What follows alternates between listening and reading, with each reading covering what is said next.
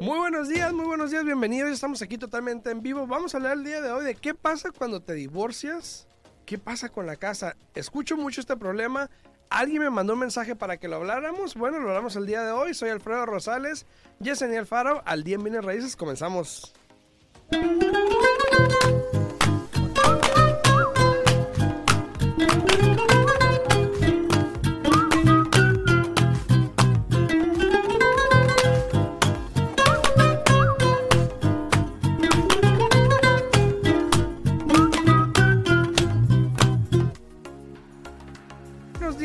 Estamos aquí totalmente en vivo a través de la 90.9 FM Radio. Estamos aquí en vivo para todas las personas que tengan preguntas. Pueden hablarnos aquí en cabina el 702 437 6777. Estamos totalmente en vivo a través de TikTok, de Facebook y este YouTube en Al Día en Bienes Raíces Podcast. Estamos a través de YouTube, ahí nos pueden seguir. Muy buenos días, Yesenia. Buenos días, buenos días. ¿Cómo estás, Alfredo, el día de hoy? Bien, bien, bien. Aquí con tu cafecito frío. Sí, sí, tocó. tocó, tocó. Eh, si te cuento. Si me cuentas, a ver, ¿qué pasó? Un día, el domingo creo, me levanté. Un día la el domingo. Me levanté en la mañana. Ah, Y yo pues bajé, medio dormido todavía, a hacerme un café. Te explico. Tengo una cafetera eléctrica. Bueno, tenía una cafetera eléctrica. Anda, pues. De esas que agarraba, le echaba y la ponías en la cosita así que se calentaba, ¿no? Tiene una Oh, cosita que se calienta, ok, ¿no? ok. No sé qué me pasó. Yo le eché agua a la jarrita, la puse en la estufa y le prendí. ¿Y por qué no estufa? Esa, esa- esa es la pregunta. O sea, si tienes el aparato ahí, porque... Esa es la pregunta. Obvio Oh. la quemé. Oh, my God. Se derritió el plástico de Y pues ahorita no tengo cafetera, entonces este creo que ya me llegó, creo que anoche llegó, no la he abierto, pero ahí Bueno, les iba a decir, ya se aproxima el cumpleaños de Alfredo para que quieran ir Sí, este, buscando para- la cafetera, ¿no? Sí, entonces eh, obviamente pues traté de echarle la culpa a mi niña, a Gigi, Míralo, mira. pero, pero rápido ella brincó y dijo, ¿qué? ¿No es cierto? pero bueno, entonces este Míralo, sí, ya saben, ya saben, ya saben, ¿eh? quemé la cafetera eléctrica. La cafetera Wow. eléctrica la puse en la estufa y le prendí. Y, y de repente estaba yo en el zinc ahí y empecé a oler a quemado. y volteé. ¿Y qué, es eso? Y volteo en la cafetera y dije, hija su madre. Oh, my Wow. God. Muy buenos días a todos. Espero que la estén pasando bien. Este, una anécdota que me pasó, obviamente. Eh, Muy recientemente. Sí, muy recientemente. Eh, muy buenos días a todos. Vamos a hablarle. de- Alguien me mandó ayer por mensaje eh, una, un post que habían puesto por ahí. Alguien lo había puesto en la página de El Mitotero. Ok. Eh, una persona, una pareja que se divorció. Eh, el esposo se divorció, obviamente, de la, de la señora. Eh, la señora se quedó con la casa. La casa sigue el nombre de él. Ya hace como cinco años dice que se divorció. ¿El, el préstamo y el título? El- los dos, Los dos, ok. siguen al nombre de él. Ella no quiere refinanciar, no quiere vender para sacarlo. Sí, bueno, eh, por lo general, si el decreto estipuló que la señora se iba a quedar con la propiedad, al mismo tiempo, allí en el, en el divorcio, siempre dice que se le da cierto tiempo a la persona que se va a quedar con la propiedad para que la refinancien bajo su nombre. Si en este caso no dice cuánto tiempo le están dando, quiere decir que el abogado de ese señor no hizo buen trabajo. Es lo que yo estaba pensando, porque es cuestión del abogado, porque cuando Sí. estipulas algo, sí. mi primer pensar fue, bueno, pues tienes que ir con un juez para que el juez le dé un plazo Ujú, para que refinancie, venda o te saque del título, del Exacto. préstamo, lo que sea. Exacto. Y si no está estipulado ahí, obviamente, pues tu abogado, en este caso quiero pensar, Claro. no hizo bien el trabajo porque Exacto.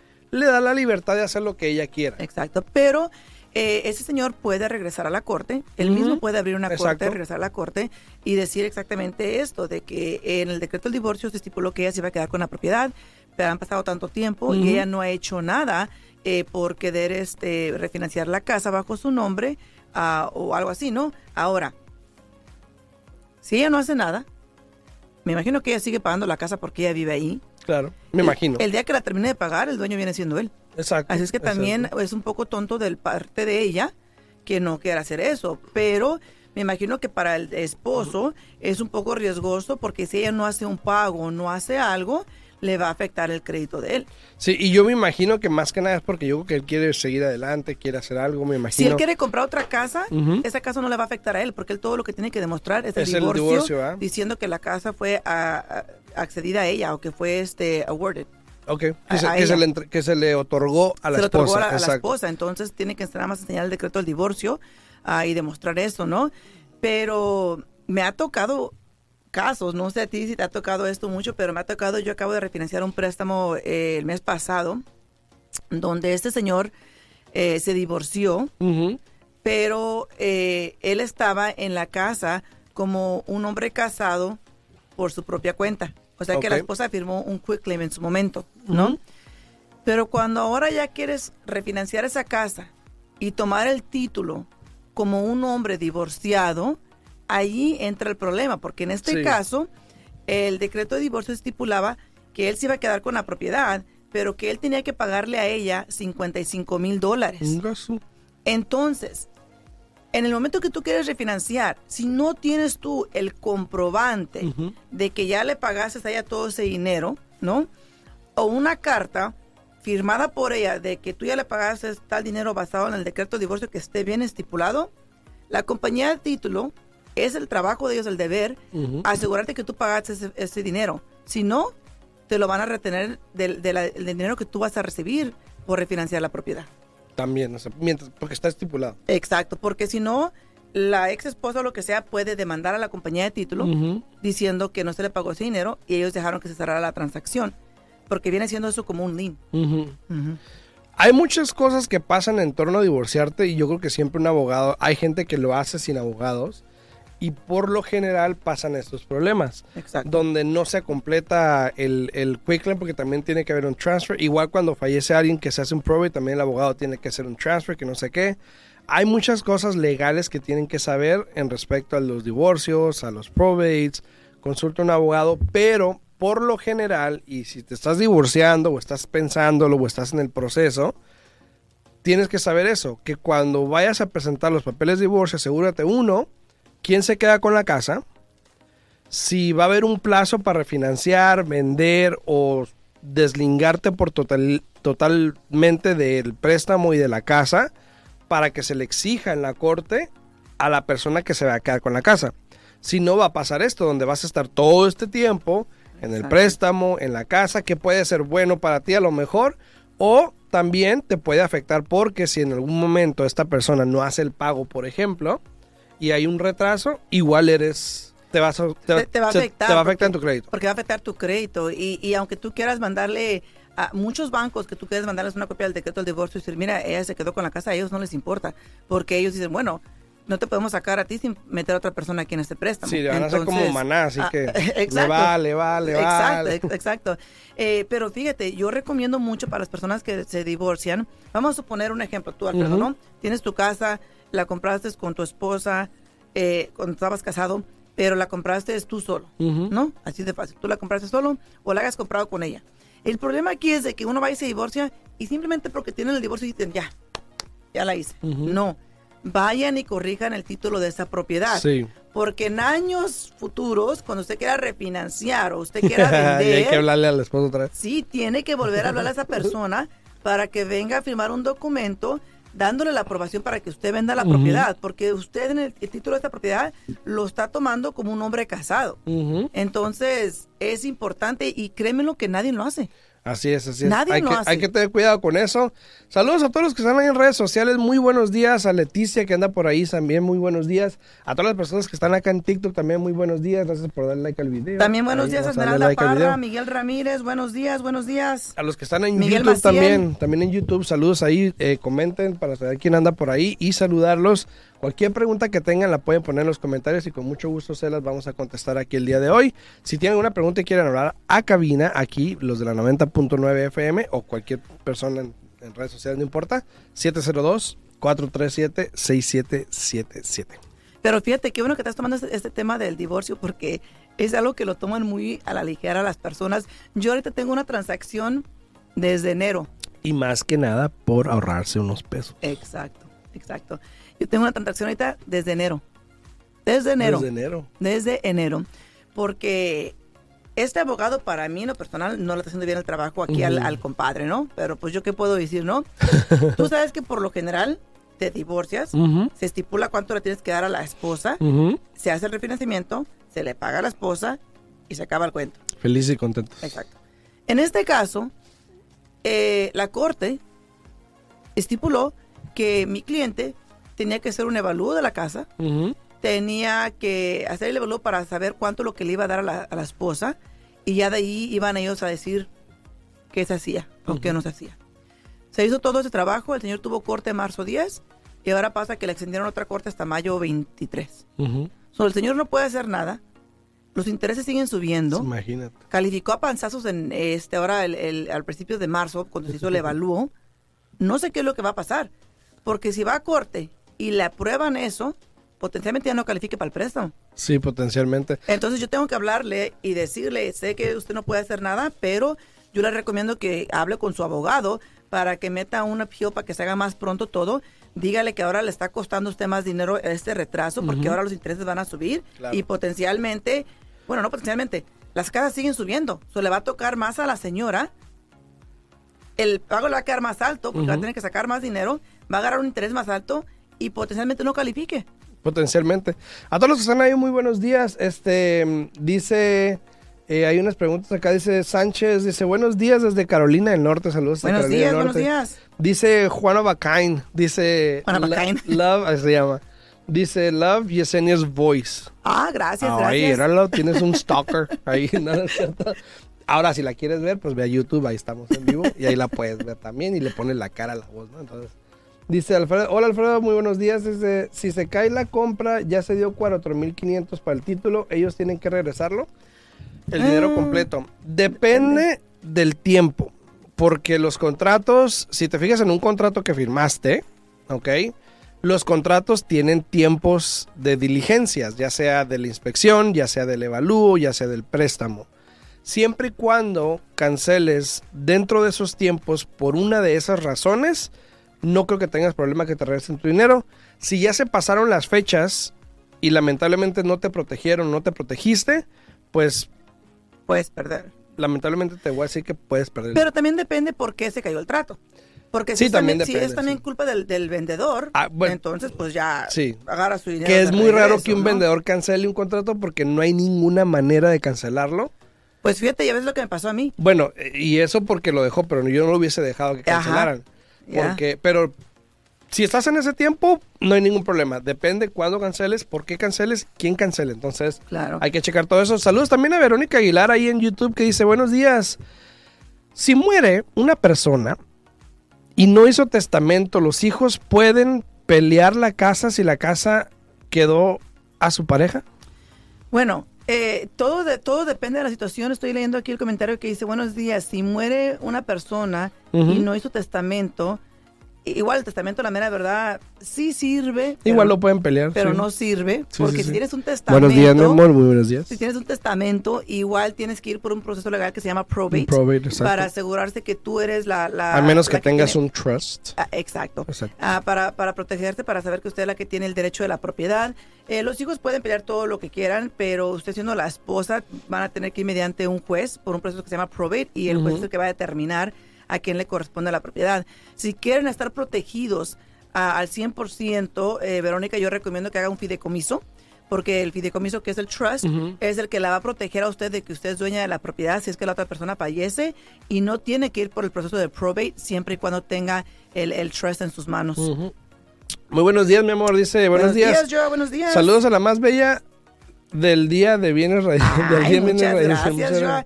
Mira, Joa, te voy a platicar que a mí no me gustan los perros calientes. Los hot dogs no me gustan.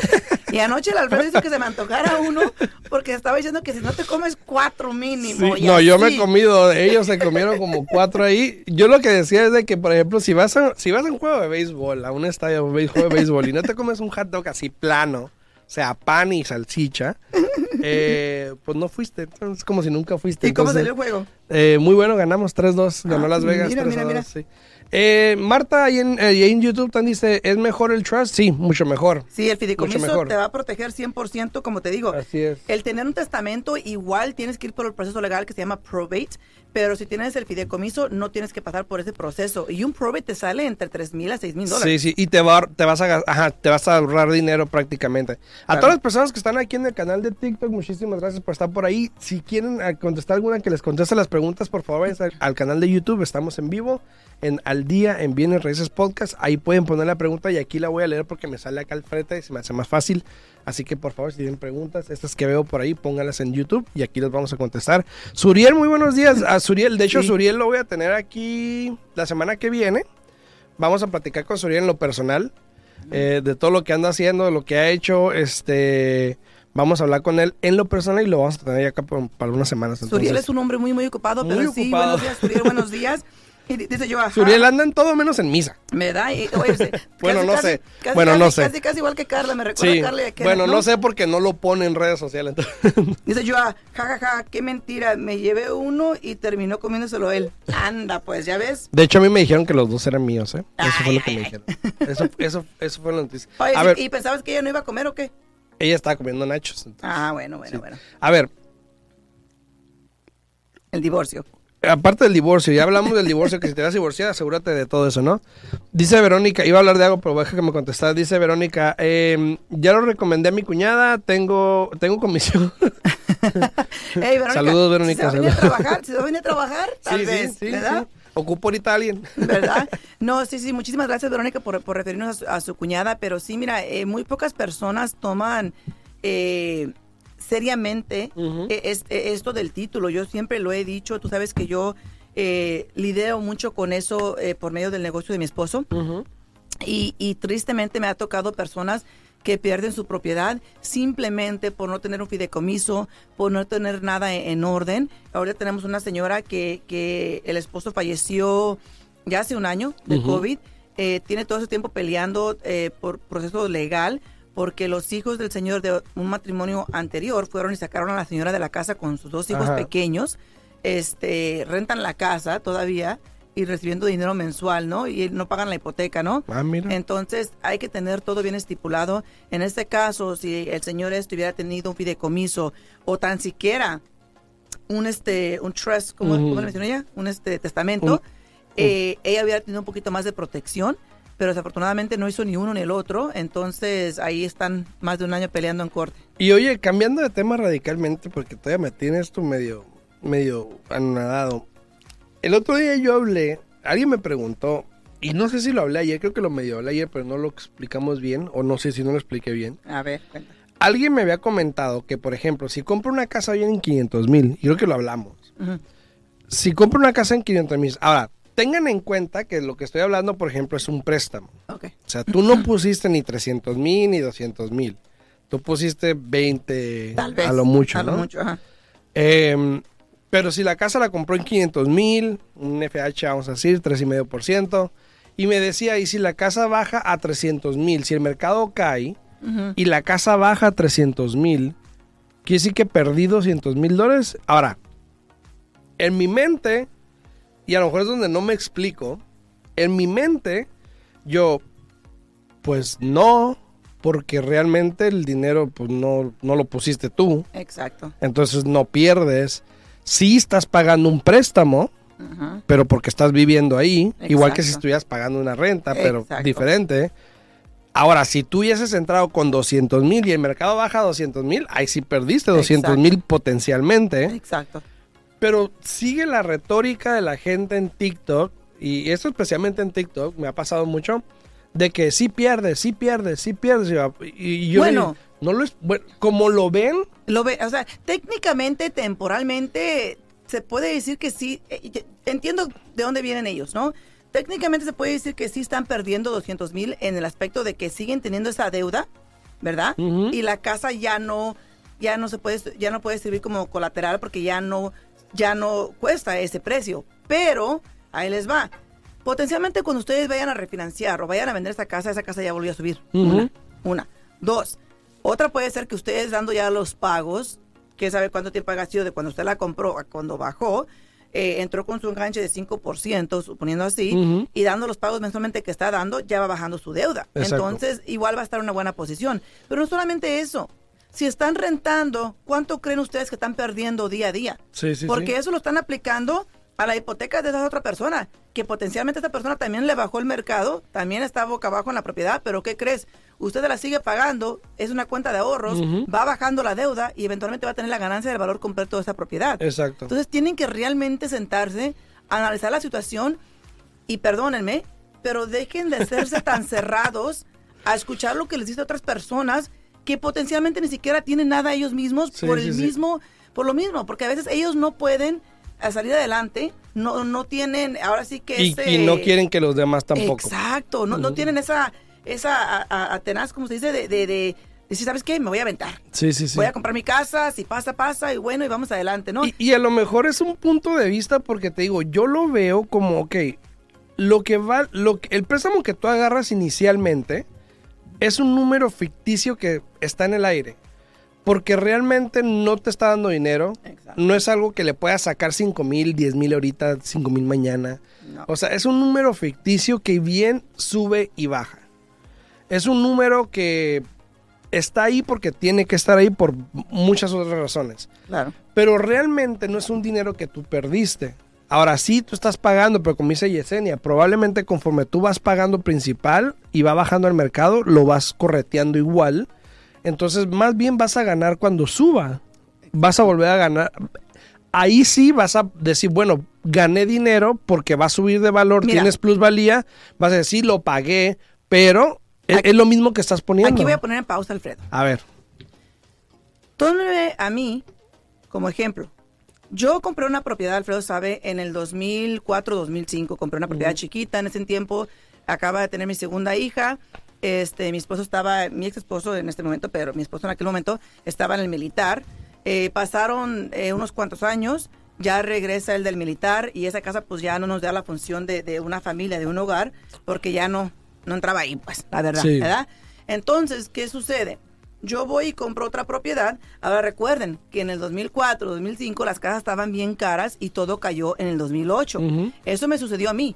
Mi casa bajó y drásticamente. Pero ¿qué pasa? Yo renté la casa, seguí pagando con la renta que recibía del inquilino, ¿no? Y apenas creo que el año pasado fue cuando vendí la propiedad. Igual, en mi caso fue un poco diferente porque vivía mi hermano y yo le hacía el favor de no cobrarle tanto. Pero suponiendo que era, hubiera sido un inquilino regular.